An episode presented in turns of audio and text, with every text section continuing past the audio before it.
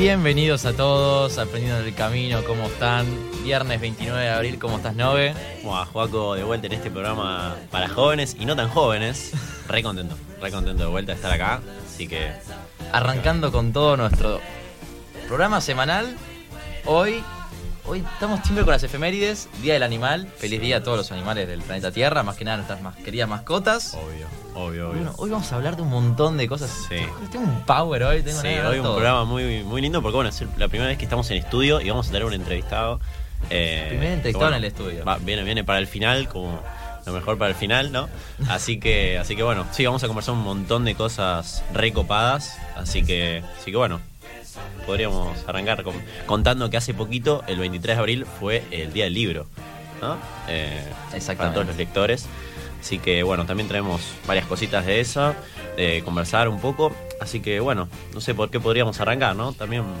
Bueno, el primer bloque a tratar de los libros, esos objetos que son compactos pero que la información es inconmensurable, ¿no? Eh, la verdad que los, los libros están hechos para, fueron eh, hechos para entretener, para informar, para aprender. Bueno, la verdad que los libros son una herramienta muy poderosa. Acá siempre desde el podcast, desde Aprendiendo en el Camino, les recomendamos fervientemente y hasta casi se los ordenamos de un poco manera imperativa que lean.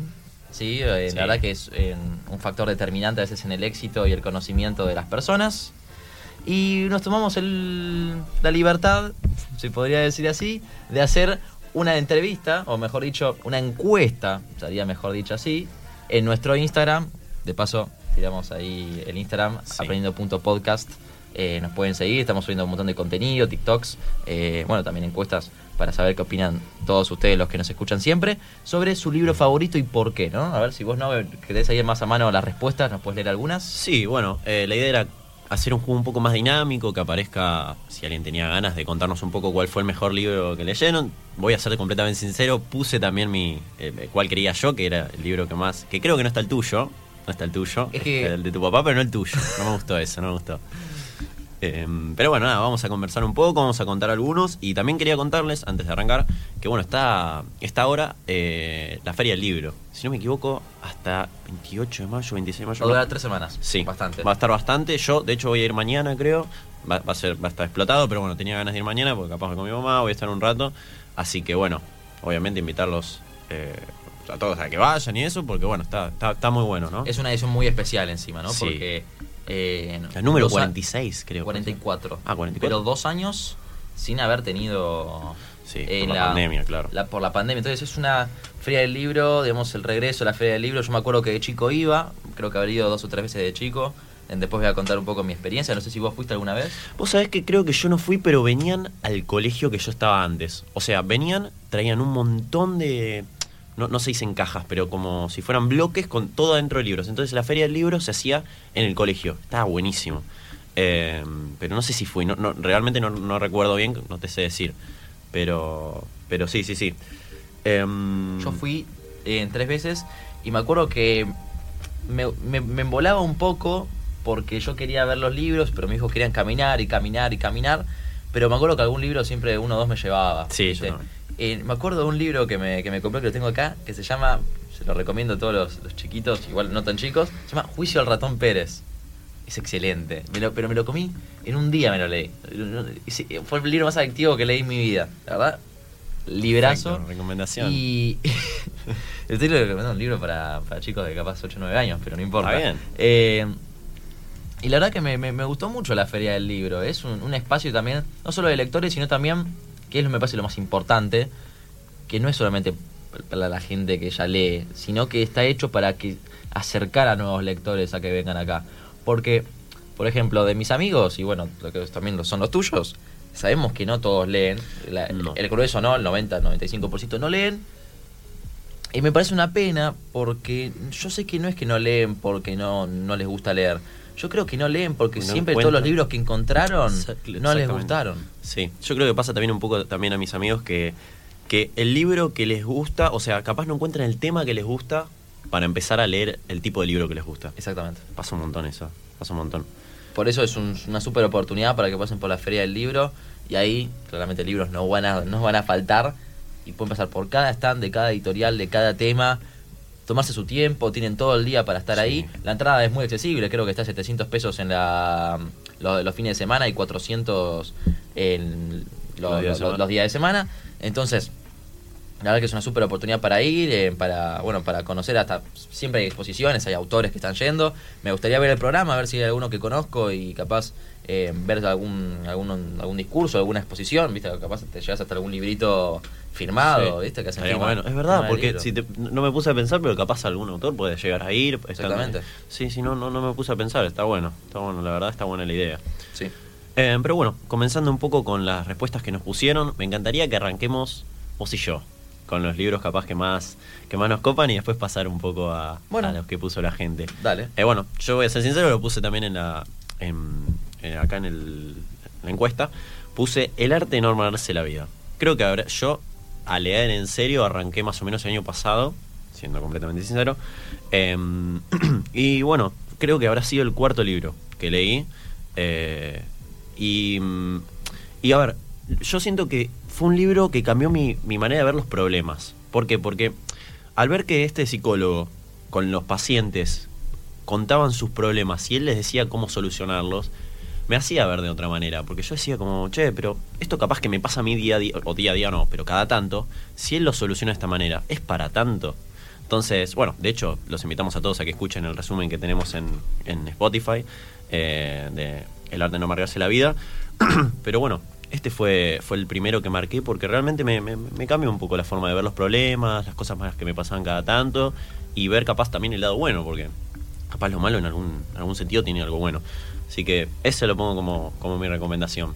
Bueno, eh, me mataste un poco con la pregunta porque no tengo un libro favorito ¿No? per se. Así que agarré, me acabo de anotar a unos pocos, bueno, son cinco. Está bien, está bien, está bien. Pero, pero creo que cada, cada libro puede ayudar a las personas en diferentes ámbitos, ¿sí? De, de- de su vida. Bueno, el, el primero que voy a, voy a hacer un poco de publicidad que estoy leyendo, que se llama Homo Sapiens, ¿sí? O, en realidad se llama Sapiens, en que es básicamente breve historia de la humanidad. Es un libro que voy por ahora por exactamente la mitad, voy por el 50% del libro. eh, y como lo dice el subtítulo, Breve Historia de la Humanidad, explica desde los inicios del, del origen de la humanidad, desde las razas anteriores a los seres humanos, eh, cómo se formaron, cómo fue la evolución y cómo fue conquistando la raza sapiens a, por Interesante, ejemplo, los neandertales, ¿sí? Sí. las diferentes teorías que pueden englobarse para la desaparición de los neandertales y, digamos, la supremacía de los sapiens. Explica muchas cosas de psicología colectiva humana que son muy flasheras, como por ejemplo, y esto capaz va a ser un poco mind blowing de, de mi parte, pero que los sapiens también pudimos evolucionar mucho porque pudimos cimentar nuestra sociedad en base a cosas imaginarias. Y da el ejemplo de una empresa de autos, Peugeot. Sí. Peugeot, ¿vos lo podés tocar? Y el Peugeot en sí no, puedo tocar los autos. Está bien, pero vos Peugeot, Peugeot SA, ¿es tocable? ¿Lo, lo podés ver? ¿Es- ¿Hay un Sí. Peugeot en la naturaleza? No, no, no. No, ¿entendés? Nosotros, y- con cosas imaginarias, ¿entendés? Con un Claro, montón relacionamos. de... rela- relacionamos, o Sí. digamos, nosotros acordamos que nosotros dos vamos a, a imaginar colectivamente que existe una empresa, por, por ejemplo la nuestra, Alnos Cases, y que eso vende fundas, ¿entendés? Nosotros vendemos fundas, pero hay una sociedad, ahí nace la sociedad de responsabilidad limitada, porque si nosotros dos nos mandamos una cagada, es culpa de Alnos de Alnos Cases. ¿no? ¿Entendés? Es muy curioso, ¿eh? Eh, Está eh, muy eh, bueno. ¿Entendés está muy lo que bueno, es? Está muy bueno, está muy Después bueno. empieza a hablar en el, el siguiente bloque, bueno, de la revolución científica, ¿no? De cómo hace la, la evolución exponencial de la, de, la, de la física y de la química y de todo el conocimiento humano científico, eh, que la verdad que es muy, muy flashero, porque la verdad que te das cuenta algunas cosas nuestras como seres humanos que, que son muy locas, porque en realidad eh, el, el libro, creo que el otro título más que tiene es, de animales a dioses. Pasamos de ser animales que, que vivían como, como cualquier animal, que agarrábamos, éramos cazadores recole- recolectores, nos íbamos a, a cazar mamuts y capaz nos comía un tigre. Muy interesante, Eh, ¿eh? y, cómo fuimos cimentando nuestra vida en sociedad, porque capaz los animales más más básicos, no me gustaría decirlo así, pero por ejemplo nuestros parientes más cercanos, que son los chimpancés, no pueden tener sociedades más grandes de hasta ya 150 pers- eh, por personas, chimpancés o simios, es muy zarpado. Pero nosotros podemos hacer sociedades de millones de millones de millones de personas. Entonces, explica todo eso, explica las religiones, cómo empezamos primero del animismo, que el animismo podríamos definirlo como creer que hay cosas que están vivas, como por ejemplo la piedra, la planta, que tienen como justamente que están animadas, por eso el animismo. Después empezamos con el politeísmo, que el politeísmo vendría a ser todo lo relacionado con, la, en, con tener un panteón de dioses que nosotros creemos y adoramos y les atribuimos todas las explicaciones del mundo que nos rodea. Y después el avance del monoteísmo, ¿sí? desde, la- desde, el, desde el Imperio Romano. Pero no es algo informativo, sino que te lo hace entender y tiene toda una lógica de por medio. ¿Se entiende? Sí, es re interesante. Es más, que el, el- el autor, y esto capaz pueden coincidir conmigo o no, yo la verdad todavía estoy en mis dudas, estoy un poco resistiéndome, pero explica que las religiones en realidad son, como podríamos decirlo, reglamentos de conducta en base a una creencia superior. Bueno, tendrá que explicar bien bien la definición. Pero que no solamente el cristianismo, el budismo, el islamismo o el judaísmo son religiones, sino que capaz el liberalismo y el comunismo y el capitalismo y el socialismo como otro tipo de- son también religiones Sí. porque también basan tu conducta en base a normas superiores. Cuando los liberales, sí, que yo de paso, si alguien me quiere conocer un poco más, me gusta mucho el liberalismo, en investigarlo y todo, porque la verdad que es bastante antiguo y, y tiene muchos autores y está muy bueno porque no solamente puedes hablar de cosas eh, de economía, sino capaz más filosóficas, y eso también lo que me gustaría aclarar en el, de- el siguiente libro, que es Pensadores de la Libertad de Mariano Grondona, que explica 12 pensadores de la, la libertad, en, en uno de esos Alberdi, que es un crack, eh, que bueno, es básicamente ahí el único argentino que está en la lista, ¿no? Sí. Y el liberalismo se basa en unas normas superiores, como por ejemplo dicen que la libertad del individuo, eso hace como que, bueno, sí, que cada cosa se autorregule, el mercado, el mercado no lo podés tocar, ¿se entiende? Son cosas también imaginarias. Entonces, son todas- todo el esto. comunismo lo mismo. Sí, o sí, sea, eh, básicamente hace una analogía entre las, las ideologías y las religiones, ¿entendés? Muy, muy Y curioso. diciendo que básicamente son lo mismo. Sí, sí, sí. Y yo creo que sí. O sea, hay algunos que digo, no, digo, no, yo no soy cristiano, no me gustan las religiones, pero ganen y son todos, ¿viste? Son comunistas, son liberales y también tienen una especie de religión. Sí, sí, sí. Te pones a pensar como te cambia un poco el chip a, a relacionar. No, no, tenés que leerlo, te, te vuela la mente. Bueno, te si vuela me la mente. recomendás vos. Eh, después, otras menciones rápidas. Bueno, arte de no amargarse la vida, me lo, me- ahí me, te- me Bueno, anticipaste, la de- verdad de que es hecho, un- me lo- me lo es- prestaste es- vos, yo se ahí. lo presté, ¿no? Que es el- uno de los mejores libros de autoayuda y bastante infravalorado, la va a decir verdad. Sí. Después, otro libro, por si querés capaz tener algunos hacks mentales, eh, Ágilmente, de Stanislav Bagrak. Eh, me parece excelente, no lo terminé, eh, la verdad que justo me fui con otro libro, pero da algunas ciertas estrategias para estimular tu creatividad y tu, digamos, rapidez mental.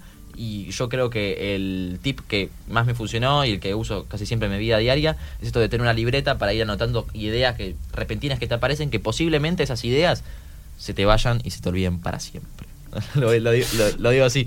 Pero sí, eh, Está muy bueno, está muy bueno. Imagínate que capaz de poner Steve Jobs, no se le, no se le ocurría, no sé, Apple o las computadoras, todas esas cosas.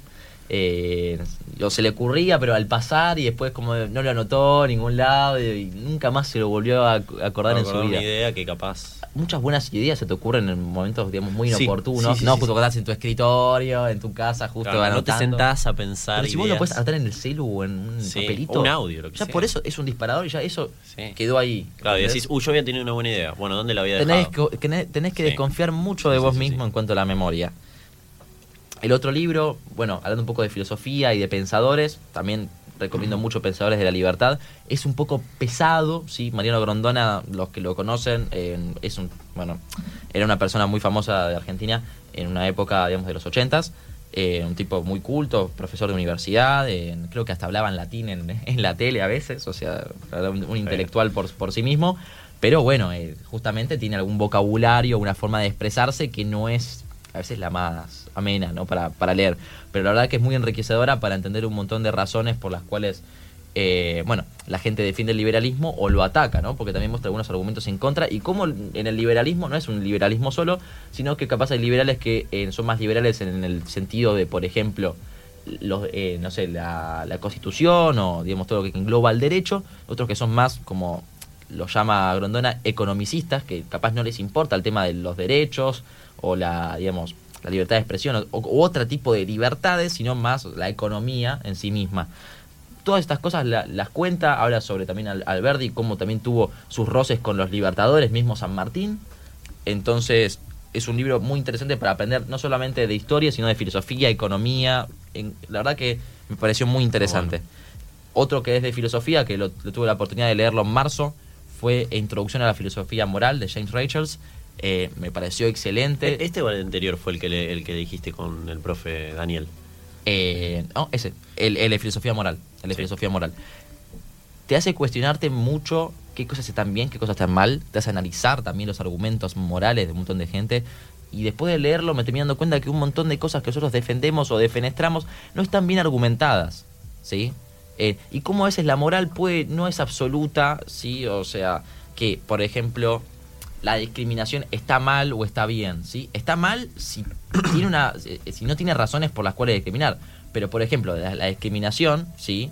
Digamos, en el término de yo no elijo a tal persona por tal motivo, no sería tan mala si, por ejemplo, queremos hacer una, pe- una película sobre Pelé, ¿sí? Y queremos poner a Brad Pitt como, como protagonista. Y, ahí sí- y Brad Pitt no puede decir, che, me están discriminando. Y no, Sí, obvio que no. hay una buena razón. Como por el mismo motivo que, bueno, puedes discriminar a una persona ciega, pero sí podés hacerlo si vos no, digo, si tienes una buena razón con- para hacerlo. Como por ejemplo, no vas a poner a una persona ciega a poner a, tra- en- a controlar el tráfico aéreo. ¿sí? Obvio. Entonces, son esas cosas que te das a explicar que a veces no hay una, una moral, digamos, que tiene que ser siempre. Hay excepciones, ¿sí? Y te explican muchos pensadores, entre ellos Kant, está también el- la filosofía utilitarista de Ben Emil y un montón de corrientes que te, te- te explican más o menos sus ideas, sus pros, sus contras, ¿sí? Yo adherí más a una, a una filosofía moral de que la, la moral es objetiva, ¿sí? Que no es que, ay, no es subjetiva, para lo que vos está bien, lo, lo mío está mal. No, Claro. para mí es objetiva. ¿sí? Y después de eso lo reafirma. O sea, la- la- para mí la moral, y eso es lo que también es la conclusión del libro, la moral es en- debería ser, o lo es, porque tampoco no la puedes palpar la, la- la- la Obvio. moral, es algo que nosotros lo llamamos, es este objetiva. ¿sí? Si yo te pregunto uno de todos estos, que me digas, este es el que más me gustó, no me podés decir uno. O enumerarlos, si no. Ah, va- va así. Bueno, este es el último. Porque realmente Este- hiciste un buen resumen de todos, entonces te digo en, en Este, orden. este es el último y ya empezamos a, Dale, hacer, la- sí, sí, sí, sí, a hacer, la- sí. a hacer las preguntas. Dale. El último que quiero comentar es Patrón Bitcoin, sí, el Sí. Patrón Bitcoin, eh, un librazo para iniciarse en las, en las criptomonedas, pero no solo en las criptomonedas, se me, me está mostrando ahí la funda del celular con un cosito de, de- de Lo Bitcoin. había encontrado no solamente en las criptomonedas, que en realidad empieza a hablar de Bitcoin recién en el capítulo 9, ¿sí? sino que explica detalladamente toda la historia del dinero monetaria desde que somos unos cavernícolas hasta ahora Está muy bueno. las cosas que, los que, las que nos equivocamos, las cosas que acertamos, ¿sí? Y recién el capítulo 9 explica Bitcoin y por qué Bitcoin podría ser la nueva alternativa a esto que nosotros decimos. Es muy buen libro porque no solamente aprendes un poco de criptomonedas, y no es un, un aprendizaje en- con tecnicismos ni un montón de cosas, sino que te explica la filosofía de Bitcoin, ¿sí? O sea, e- es muy bueno. Y de paso aprendes de historia y de economía, o sea, tenés un triple aprendizaje ahí que es, la verdad, excelente. No te puedo decir ninguno por- porque son libros muy distintos y no Claro, son y de una, para de una rama, y la verdad que no sería justo este enumerarlos Poner uno siempre- encima del otro. ponerse uno encima del otro, sino que capaz me parecen todos excelentes en su rama y en su Perfecto. disciplina. Perfecto. Así perfecto. que bueno, no los, los dejo aburrir, vamos a leer a las personas que me pusieron sus libros favoritos. Perfecto. Bueno, arrancamos. eh, nos pusieron por acá El amor en los tiempos del cólera de Gabriel García Márquez. Excelente. Hermosa historia de amor. Realmente conozco, bueno, el autor, pero nunca, nunca leí una historia de amor. Realmente debería arrancar un poco a, a leer un poco de eso porque capaz te, te llena un poco a, a pensar cosas nuevas y eso está bueno. Eh, bueno, después pusiste El Señor de los Anillos. de- Eso lo dijo mi papá. Está muy bien. Está muy bueno. Después pusieron por acá El equipo de los sueños. ¿Sabes que no lo leí? El equipo de los sueños. Me suena un montonazo, ¿Sabés? pero no lo leí. Creo que lo leí, pero no me acuerdo. Si No. me dicen capaz la, la, la trama, no, no, capaz me lo acuerdo, pero no sé. Está bien. Después nos pusieron eh, de novela un autor, un año con Schopenhauer, no sé si se dice así, ensayo de animales a dioses. Ese me suena una banda, de animales a dioses. Me suena un montón. ¿Qué? Es el libro que acabo de nombrar. Ya sé, pero me Es- refiero a como me suena el, el tema, tipo, de haberlo leído, me suena un montón. Es una novela igual. Sí, sí, sí. Ah, no, entonces no tengo ni idea. Me suena un montón. Eh, pero la verdad que, bueno, hay muchos libros igual de cultura general, como por ejemplo Márquez. Obvio. Eh, bueno, el tío de, de, De- de novio nos, recomendó mucho el Aleph de, de Borges, que lo, lo- tengo ganas de leerlo. De hecho, te, te tengo que hacer un comentario hoy, Juan. eh, bueno, Le yo le de- pregunté, le pregunté. Nuestro profesor de lengua nos comentó que vamos a tratar en el año eh, justo este libro más a mitad. Eh, así que bueno, no- nos, nos dijo justo que, que el libro también te cambia un poco ahí el Sí. chip. Bueno, ahí me acabo de acordar un libro para los que gusta más una lectura recreativa. A ver. Que no soy mucho de leer así, pero que me leí un libro el año pasado que lo había leído de chico, pero no me acordaba nada. Que es un. Pero si no es un clásico, es clásico de clásicos. Príncipe. Eh, no, no, no lo leí el Principito. ¿No? No. No, no lo puedo creer. La Vuelta al Mundo en 80 días, Me suena, de Julio Verne.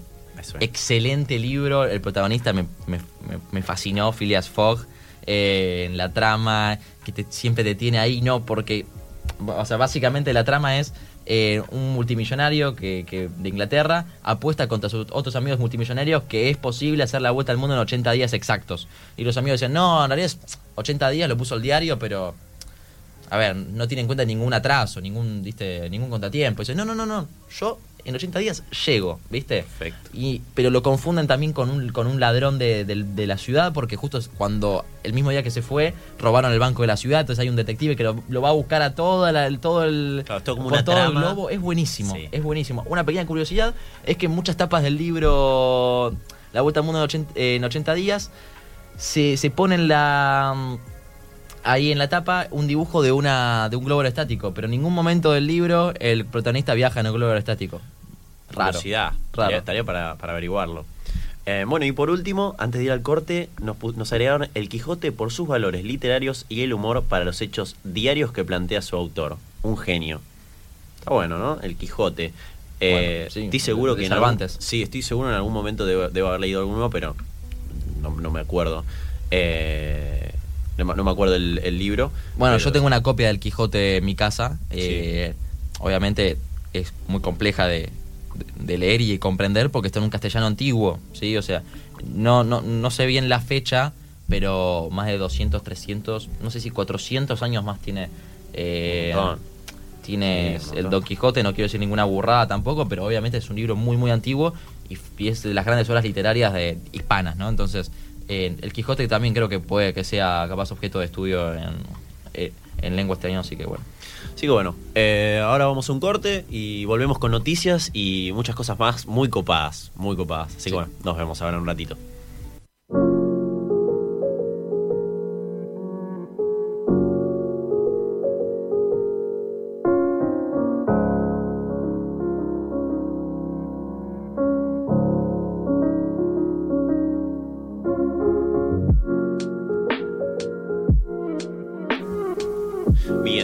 Al aire de vuelta después de este breve corte. Ahora vamos a pasar a una sección de, de, bueno, poquitas noticias, pero que, que estuvieron sonando en la semana, ¿no?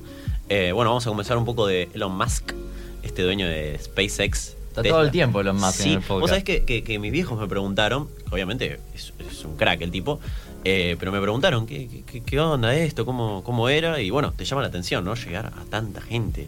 Eh, ¿Cuándo viene para aprendiendo? Es la pregunta, ¿no?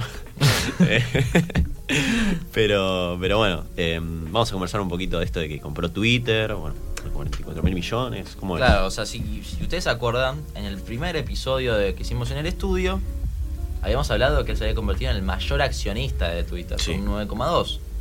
Pero el tipo agarró, pumba, Boom, chao, 100%. chao. To- toda la aplicación. Toda la- Toda. 44 mil millones de dólares. 44 mil millones. eso. Sí, es un- A ver cuándo compra Argentina ahora que paga la deuda externa. Eh, sí, bueno, que de hecho un dato curioso era que había que, que con esa cantidad de, de plata se podía comprar un 90%, se podía pagar un 90% de la deuda que tenía eh, económicamente Venezuela, ¿no? Es una locura, es un dato re Sí. loco. Eh, pero bueno, vamos a conversar un poquito de Elon Musk, que es un genio, tipo, es un genio, realmente me, me- me gusta tanto que justo fue algo que hoy conversé un poco con el profe de historia, porque yo justo le estaba diciendo que estábamos viendo mucho en las materias temas del pasado y demás, y me dice, bueno, ¿qué te pensás que soy Elon Musk? Y es que capaz se relaciona Elon Musk un poco con el futuro, ¿no? Eh, y yo creo que sí. sí, Eh, a, ver- a ver, completo. vos te fijás, saca Twitter, sí. SpaceX, Ex- chao. máximo colaborador con la, con la NASA para colonizar Marte y bueno, todos los proyectos espaciales. Sí. Y después Tesla, Que es eh, autos eléctricos, el- el- a ver, la empresa por ahora líder en autos eléctricos, o por lo menos Sí. es autos eléctricos, Tesla te, te viene a la Obvio. mente. Es, es excelente lo que está haciendo Elon Musk. Sí. Eh, está apuntando mucho, mucho hacia el futuro. Me gusta, me gusta que haya, que haya, que haya esta iniciativa. Claro, una ¿no? visión así hacia el futuro, ¿no? Está buenísimo. A mí me encanta, por eso también me, me- me Ojalá lo podamos ver, ojalá no, no, no seamos tan viejos y lo podamos ver ese, Sí, ese futuro. Sí, sí, sí. Y, y bueno, también escuchaba el otro día en un podcast de bueno, Mateo Salvato eh, que comentaba que, bueno, acá si bien no vemos ni un Tesla, allá contaba que hasta los Uber son Tesla. O sea, ¿Allá dónde? En, Dubái, en Dubái. sí. Sí, bueno, perdóname. eh, Eh, Mateo Salvato estuvo En- ahí en la expo. de- sí, recorre varios países, estu- estuve escuchando y, y bueno. en, en- en la Expo 2020, ¿no? Digamos, eh, se la pueden acordar capaz. Bueno, es, un, es una expo para hacer una breve explicación donde un montón de países hacen exposiciones sobre sus avances tecnológicos eh, y es muy futurista, Sí. ¿sí? muy lujosa, eh, van inversores. bueno, esto que comentó también eh, presidentes, políticos, Sí. empresarios. Estuvo Santiago Cafiero, pero no vamos a hablar porque pobre de, no- Se se una un- polémica, un- sí, polémica. un papelón, viste, eh, la verdad que pa- nada, Tevez hablaba mejor inglés, No, pero pero bueno, igual, o sea, fuera de eso, la Expo siempre tiene esa cosa que, que, que nada, que a la gente le gusta mucho y a mí me encantaría ir y contar un montón de sus experiencias, como por ejemplo, el migraciones, ¿no? Como es este tema de, de lo, de lo rápido que es con muchas tecnologías que te, que te verifiquen tu identidad, en la policía, que la seguridad que hay. eh, el 5G, el 5G ya llegó Sí, en sí, muchos que- países. Más, deben ser los que tienen celulares más nuevos, de, no sé, modelo 2021, 2022. eh, posiblemente ya tengan todos, este bueno, los que tienen iPhone 13 creo que ya tienen... sí, ya lo tienen incorporado. tienen el- 5G. Acá es un poco, digamos, inútil porque no tenemos No, no 5G está el todavía. 5G. Pero bueno, es una tecnología que siempre acá las cosas llegan un poco más tarde, pero van a llegar tarde o temprano seguramente a Argentina. Sí. Entonces, Que bueno, esto está bueno relacionarlo con todo el futuro, porque justo Elon Musk es todo esto. Eh, así que. Así que sí, el 6G cuando, cuando sale y demás, no- nos comentan por acá. Así que sí, sí, sí. Bueno, veremos en el futuro, ¿no? Eh, bueno, ¿por qué Elon compra Twitter? No, o sea, esa es la, la pregunta de che, ¿por qué? ¿Porque, ¿Porque quiere? ¿Porque tiene plata? Sí y no. Sí, o sea, el mayor problema que está viendo Twitter, y esto me, me gustaría debatirlo un poco con vos, que es que tiene que ver más con el tema de la libertad de expresión, es. Vos te acordarás que Elon hizo una encuesta, sí, preguntándole a todos los usuarios de Twitter que, que la respondiesen, que lo respondan, digamos, De se- manera de- serias, ¿no? Sí. Que, que- que no jodan con, con esa respuesta, si creían que había libertad de expresión en Twitter o no. Y a ver, yo creo que capaz en hay un punto que hay un exceso de libertad de expresión porque ya hasta como que las comunidades se vuelven un poco tóxicas del lado de que vos, todos son cracks en Twitter. Que no, no me acuerdo con quién lo hablábamos, justo también te Con quería Picasso. contar. Con Picasso, bueno, una gran entrevista estuvimos el otro día también, eh, que todos son genios en Twitter, todos te responden sabiendo todo, todos... Y capaz no sé si, si va por ahí la mano. Bueno, no, no. A ver, cuando lo referimos a libertad de expresión, pero vos no puedes banearlos por, por, por ser unos chantas. Bueno, obvio, Sí. obvio, sí. Lo que cree Elon Musk que, que las bases de una democracia estable tiene que ser la libertad de expresión, ¿sí? Porque, a ver, los, los usuarios, los usuarios respondían que había un montón de opiniones que ellos daban, que se censuraban, que les, le hacían shadowban.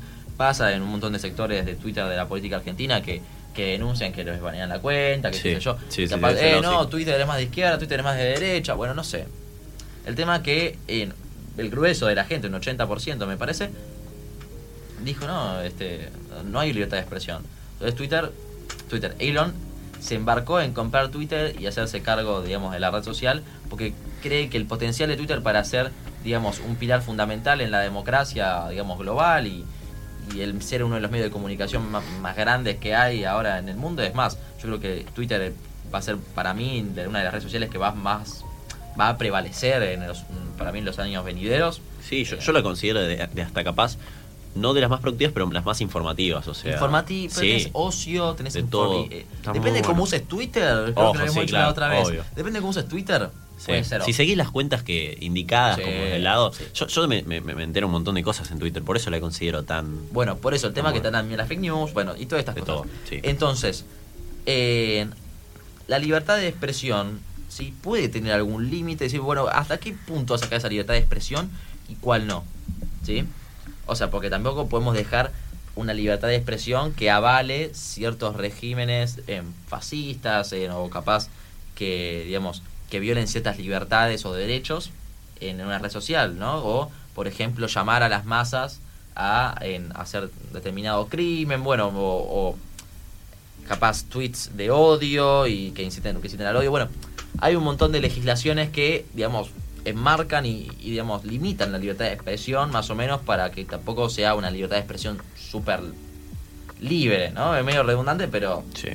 Entonces Sí, sí, sí. Se, ve envuelto en esa polémica. Che, bueno, ¿qué, ¿qué es para vos libertad de expresión? Bueno, el otro día Elon lo dijo, que para él libertad de expresión, eh, la libertad de expresión llega hasta donde las leyes lo dicen, ¿sí? Pero que creo que, que él veía que capaz Twitter no estaba llegando hasta donde las leyes dicen, sino que un poco más adelante, ¿sí? O sea, como que no llegaba a ese punto de las leyes, sino que él ya, Twitter ya baneaba o, digamos, cortaba contenido y capaz no estaba violando ninguna ley, ¿no? Entonces, vamos a ver eso, vamos a ver cómo sigue esto de Twitter, porque todavía sigue y sigue muy caliente. Algunos dicen que hasta capaz Elon Musk hasta tranquilamente podría irse para atrás. Pero lo que queremos contar de Elon, que es lo más importante, y ya antes de irnos al corte y a la, y a la última entrevista, Perfecto. es una lección que, que aprendimos sobre Elon Musk, que la leímos el otro día, que la contó su biógrafo acerca del día que se cerró el trato con, con los accionistas. Sí. ¿La querés contar vos o...? Dale, dale, la cuento brevemente. eh, que es algo medio contradictorio. Yo tenía eh, como medio pensado como que capaz estaba mal. Que es esto el tema de, de, bueno, el multitasking. Eh, si no mal tengo entendido, si no tengo mal entendido, sí. eh, supuestamente el Elon Musk las tareas las resuelve de manera que les dedica una hora. Full focus a esa tarea. Ejemplo, Tesla, eh, bueno, en este caso Twitter. Eh, entonces él, si bien hace muchas tareas, pero le dedica todo su enfoque en el momento de esa tarea. Entonces no es como que yo ponele, eh, bueno, tengo que hacer esta tarea y al mismo tiempo tengo que ver un video de YouTube. No, hago primero la tarea y después veo el video de YouTube. Está muy bueno que lo haya explicado así porque hace que pueda hacer un montón de cosas en el día que, bueno, al haber cerrado esto, vos, creo que también, Joco, bueno, fuera de cámaras me, me comentaste un poco que, que como que lo había tomado como una, una cosa más casi en el día, ¿no? Eh, Cerré Twitter, ya no, está. no, en realidad no. Eh, fue un día casi normal para él, pero Claro. en lo que contaban, bueno, gente allegada a él, por ejemplo, su biógrafo o, bueno, directores de, de otras empresas que capaz tuvo alguna reunión, es que ese día Elon, digamos, por el hecho de que haber comprado Twitter y que ese mismo día se cerró Twitter, no dejó de hacer sus obligaciones y cosas que tenía pendientes en el día y hacerlas con total enfoque. ¿sí? Tuvo una reunión de Tesla, tuvo una reunión con ingenieros en- de Tesla, por un te- o no, de SpaceX con un tema de fugas, en los cohetes, bueno, Sí. cosas que del día a día que, que tiene que tratar Elon, eh, lo mismo con Tesla, con inversores, y, y él estaba enfocado en eso. Y sí, esto es lo que lo es importante, a veces no es que el que poco abar, el que mucho abarca poco, Poco aprieta. aprieta. Hay que ver cómo también apretás. Sí. o sea, lo podemos cambiar un poquito esa frase. Porque Elon, lo que cuenta la gente llegada a él es que él tiene como una regla de enfoque que se ve en su en su en su actitud, ¿no? En, en su accionar. Él no es que está en la reunión de Tesla, está ahí en Tesla hablando con los de SpaceX por teléfono y, Y mien- dice- y mientras respondiendo un mail de Claro, él concentra todo su enfoque en, esa tarea determinada. tengo que estar dos, tres horas a full con Tesla, me meto con Tesla y para mí ni, ni, ¿cómo se dice? ni SpaceX ni, Ni- Twitter existen. Y viceversa, o sea. Y está muy bien lo que hace, porque yo siempre tenía ese pensamiento y dijeron, che, este tipo se va a morir. O sea, Claro. SpaceX, Tesla. Y de hecho había eh, escuchado que su rutina se basaba en que dormía, creo que menos de 5 o 6 horas. O sea, una locura. Yo.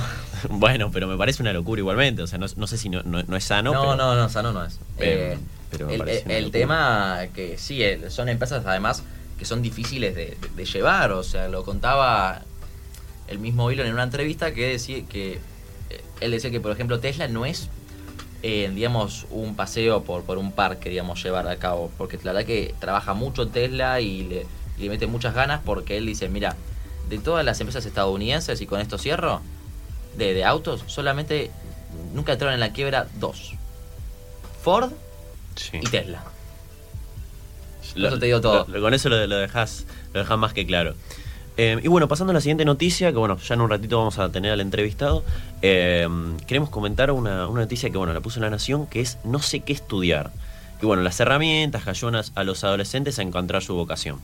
Eh, bueno, queremos contar un poquito esta noticia porque ahora un ratito tenemos un psicólogo, psicólogo de nuestro colegio, Pablo Infantino. Eh, bueno, agradecerle que, que nos dé la oportunidad para venir. Eh, que nos va a comentar un poco que- también identidad, que es un tema que pasa un montón en los chicos eh, de hoy en día, que nos encanta traer estos temas porque además de servirnos a nosotros, les sirve un montón a ustedes. Eh, así que eso está buenísimo. Y bueno, ver un poco esto de chicos de 17, 18 años que le preguntan, que de hecho lo conversamos también en, un momento, de, te dicen, che, Joaco, ¿qué vas a estudiar? Y decís, no sé, bueno, nosotros también ya tenemos un poco más orientado qué queremos estudiar y demás, pero es algo que pasa un montón, ¿no? Así sí. que... Es que, mira, acá los datos, que la verdad que, hay que manejarse siempre con los datos y con los hechos, el 21% que se encontraba escrito, ¿sí? en, una, en una universidad, después se terminan cambiando de, digamos... Claro, chau. Se, se, cambian, hay ese, ese grado de indecisión. Creo que todos conocemos a una persona que en los primeros años se cambia de, carrera. Que dicho sea de paso, no tiene nada de malo. Obvio. De hecho, mis viejos, bueno, no sé si tu hijo también en algún momento, bueno, también eh, arrancaron estudiando algo y después dejaron por otra, por otra materia. No estamos diciendo que esté mal. Es más, está perfecto y tenés que hacerlo. Es preferible que lo estés en los primeros años y que después no te quedes ahí metiéndole y sufriendo más. Andate. Pero estamos viendo que hay una tendencia que a veces los chicos se meten más por inercia, quizás, y no por gusto propio. Eh, o, capaz era gusto propio, pero al final dijeron, no, al final no me gusta. O, capaz lo que me puedo pensar es, cuando vos estás en el camino, te aparece una nueva idea que decís, esto capaz me puede gustar más. Que no tengo, realmente te soy sincero, no tengo ganas que me pase a mí mucho, ¿no? Porque sí, capaz hay algo que me guste más, pero tengo ganas de arrancar totalmente enfocado en algo que completamente me guste. Eh, que bueno, también es algo, es algo que pasa acá. Em, acá uno de los expertos señala, ¿no? Que a veces tienen falta de motivación y muchas veces en el colegio, esto me lo puedes digamos, dar crédito, que es que muchos adolescentes no trabajan su tema de individualidad. Son parte de un grupo, son del grupo, necesitan al grupo y nunca se hace una introspección sobre qué cosas necesitan, quieren, ¿sí? nunca, nunca hacen eso. Completamente. Están siempre en un, en un, en un bloque, ¿no? ¿Viste? O sea, tienen que trabajar más esa individualidad, que es lo que vamos a trabajar ahora mismo en el siguiente bloque. Así que gente, estén muy atentos porque esto va a ser vital. Así que bueno, ahora nos venimos en cinco minutitos, ya estamos de vuelta.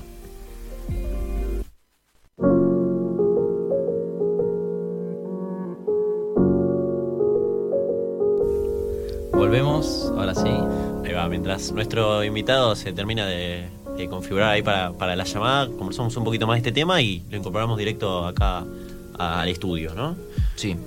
Bueno, eh, haciendo una breve introducción, un preludio a, nuestro invitado, lo llamamos porque vemos una problemática, bueno, la que contamos recién en la última noticia, sobre esta falta de identidad, esta falta de individualismo, que termina como producto, capaz, malas decisiones, sufrimiento, malestar, ¿no? culpa que termina ocasionándose por capaz no conocerse uno tanto a sí mismo y no ser tan individualista, ¿no? O capaz el miedo a decir, esto es realmente lo que voy a hacer toda mi vida, porque conversando de esto a veces pasa que decís, uy, pero capaz ser periodista, ponele, es lo que voy a hacer toda mi vida, me gustará. Eso, eso pasa un montón, pasa un montón. Sí. Em, y, bueno, sí, sí, sí, es, es, es reconto importante el tema, ¿no? Eh, saber qué, qué, vas a estudiar, bueno, fijarte si podés hacer una orientación vocacional, demás. Eh, sí, sí, sí. Así que bueno, con, este, con esta breve introducción que hicimos con Joaco, de dos minutitos, traemos a bueno, nuestro invitado Pablo Infantino. Eh, a ver si lo escuchamos.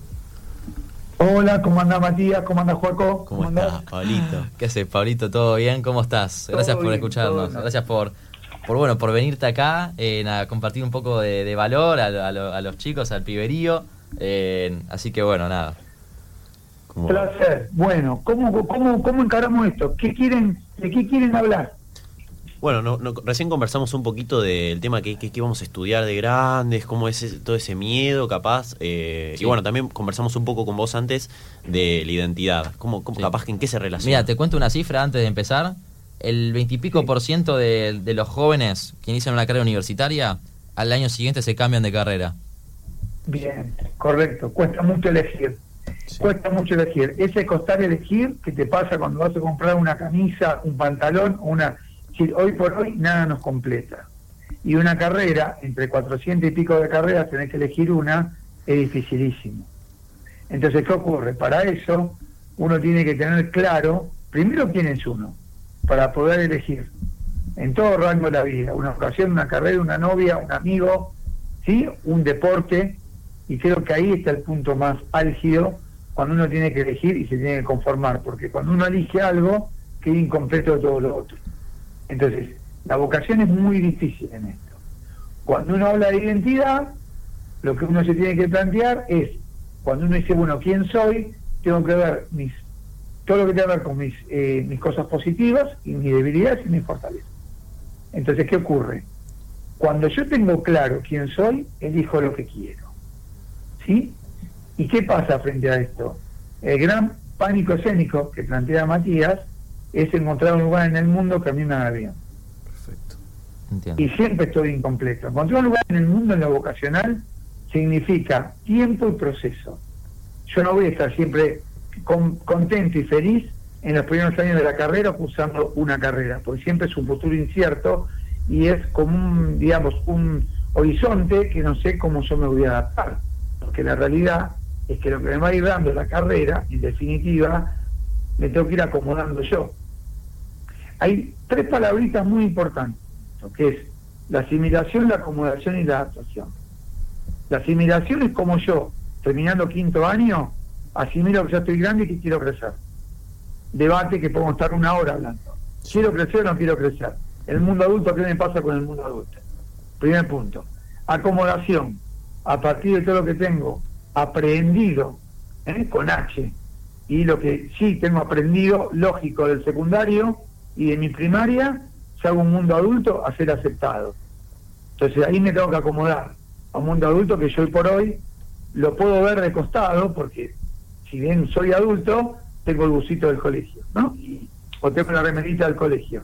Entonces, soy adulto el viernes a la noche, sábado a la noche, pero después el lunes me recluyo como un adolescente del secundario. Y después la adaptación. Cómo yo me adapto a esto, no es ni más ni menos que una adaptación en la cual yo tengo que buscar una felicidad y encontrar ese lugar en el mundo para decir, esta es mi mejor versión frente a lo que tengo que hacer en el mundo que me toca vivir en todo el pasaje por la vida adulta. ¿Sabés que define todo? Mira, algo que estábamos hablando en el bloque anterior fue que capaz una de las razones con las que a veces algunos relacionan este, este tipo de capaz de conductas que desafortunadamente hace que después en el mundo adulto no nos vaya muy bien, es que durante la adolescencia no, no generamos un sentido individualista de nuestra persona. Siempre estamos como en un grupo, nos identificamos con ese grupo y si en ese grupo no podemos vivir, pasa mucho con, con vos lo sabrás, ¿no? Con, con pibes que capaz sin su noviecita, su noviecito no pueden vivir directamente. Eh, ¿Cómo uno puede generar ese individualismo de a poquito, ¿no? Como, y, bueno, encontrando también su identidad, ¿no? hay una palabra, hay una palabra mágica en psicología que es la palabra narcisismo. El narciso es aquella persona que se valora a sí misma y se quiere a sí misma, teniendo las dificultades, los defectos y teniendo las virtudes que tiene, los valores que tiene. El tema del narcisismo se construye. El tema cuando yo construyo un narcisismo, tengo que, tengo que crecer. Cuando yo estoy en grupo, o tengo que elegir crecer, cuando yo estoy en grupo, en definitiva es una versión mía mínima. Con ¿correcto? Porque yo tengo que generar una empatía y una, identidad en el grupo que es chiquita, porque yo sé que hoy yo puedo ser gracioso del grupo, después está el introvertido, después está el que encara, después está el que, el que ejecuta y después está que no hace nada. Claro, son todos los personajes dentro de un grupo, ¿no? Claro, me sitúo en un lugar ahí y es mucho más sencillo que cuando tengo que tomar la rienda de mi vida y decir, bueno, tengo que ser todo eso en diferentes momentos de mi vida. ¿correcto? Porque es como que el eje de la vida soy yo. En cambio, yo tengo tomado un personaje, como vos decís, en un lugar determinado, mucho más fácil. Y paso la adolescencia mucho más sencilla. Y más, no hablemos si tenemos una novia, un novio, ¿no? Entonces, ¿qué ocurre? Cuando yo tengo que salir a la vida solo, o, porque estoy solo en el mundo adulto y decir, bueno, ¿hacia dónde voy? Ya me cambian los grupos de pares. Pues los chicos del quinto año, yo obviamente egreso el año que viene yo estoy en una universidad, en un laburo, en una ocupación o en un terciario y ya me cambia el grupo, el grupo base. Y ya no sé si voy a estar todos los todos los días de semana charlando con ellos, ya empieza otro grupo. Y ahí eh, la cosa va cambiando porque estoy yo contra el mundo. En cambio, como vos decís, en el pasaje por la adolescencia me escondo a través de un grupo, me adapto, empatía, o sea, hago una empatía y simpatizo con el grupo y listo, y ahí vivo todo mi secundario. El tema es cuando salgo al exterior, porque ahí perdí el rol que tenía en ese grupo y tengo que ver qué rol ocupo en el grupo que viene y si me aceptan. Eh, Esa es la diferencia. Un, Viste esto que hablaste del narcisismo, ¿no? Eh, yo a veces tengo entendido que el narcisismo a veces cruza un límite, ¿no? Porque también hay que capaz cuidarse de ese narcisismo y tampoco pasarse con el tema de quererse a sí mismo. Sí, claro. Bueno, La historia de Narciso contada por Freud es muy clara. Narciso se muere mirándose un lago en Viena, se miró en una imagen al, al, lago, se vio su propia imagen y quiere amarse, adorarse, quiere enamorarse de esa imagen y quiere dar un beso, se cae, obviamente, al lago, en un lago que estaba congelado y muere congelado. Pero lo que hizo ahí, en definitiva, es amarse el mismo. Ese es el límite que no hay que pasar, porque ahí llegamos a un concepto de psicología que es la megalomanía, que es estoy yo por encima de todo, es decir, no me importa nada.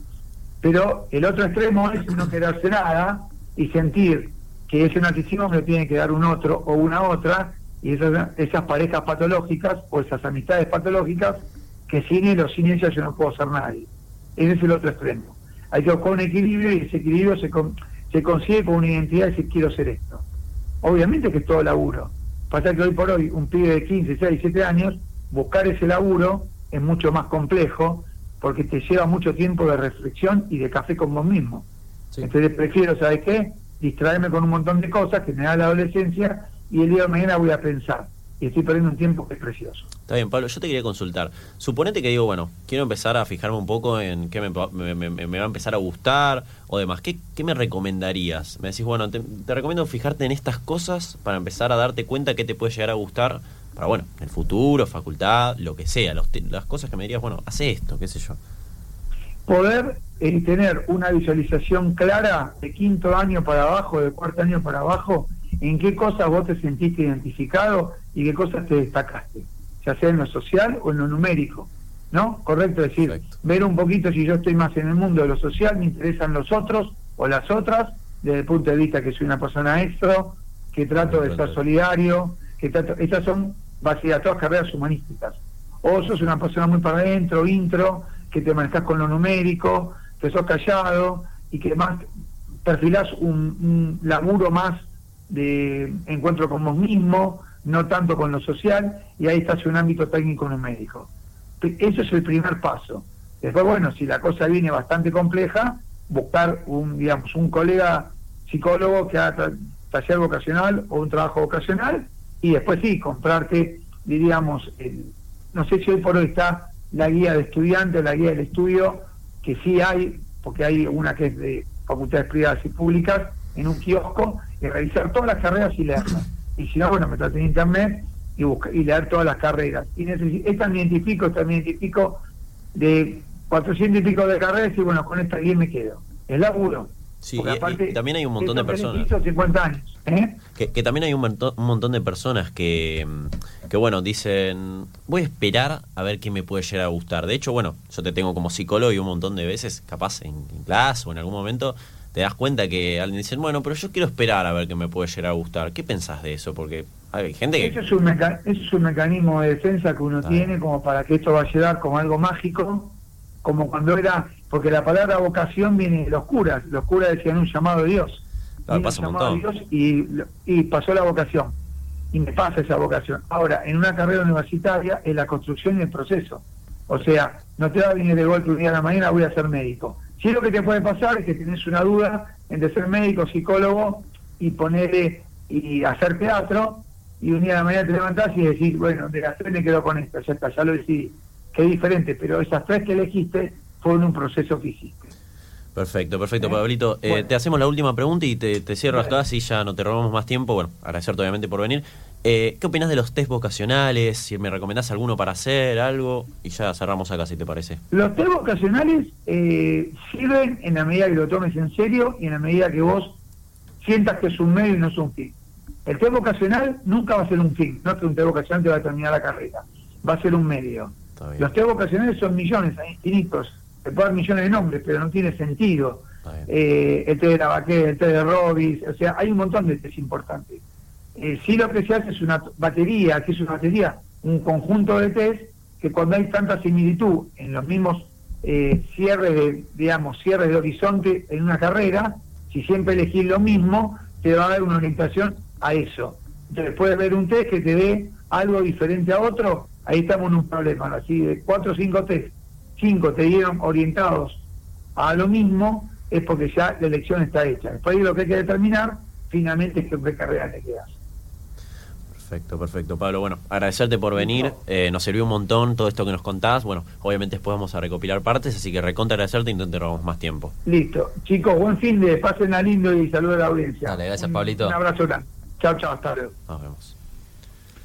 Bueno, Perfecto. cuánta información. sí, ¿no? sí, sí. ah, Conversamos un montón. Me, me encantó este, este programa. Me gustó eso del mecanismo de defensa, ¿no? Sí, de- sí, sí, sí. Y bueno, también esto de conversamos en narcisismo porque si te das cuenta hay que fijarse también uno mismo. Sí. Eh, pero bueno, capitulazo. Capitulazo, pro- programazo, no sé si se dice también. Sí, programazo. Eh, pero bueno, ya llegando a las 18 horas, eh, queriendo bueno agradecerles a todos los que escuchan, eh, todos los viernes de 17 a 18. Eh, bueno, Juego también, este, agradecerte a vos también, A vos este también. dúo, este dúo también.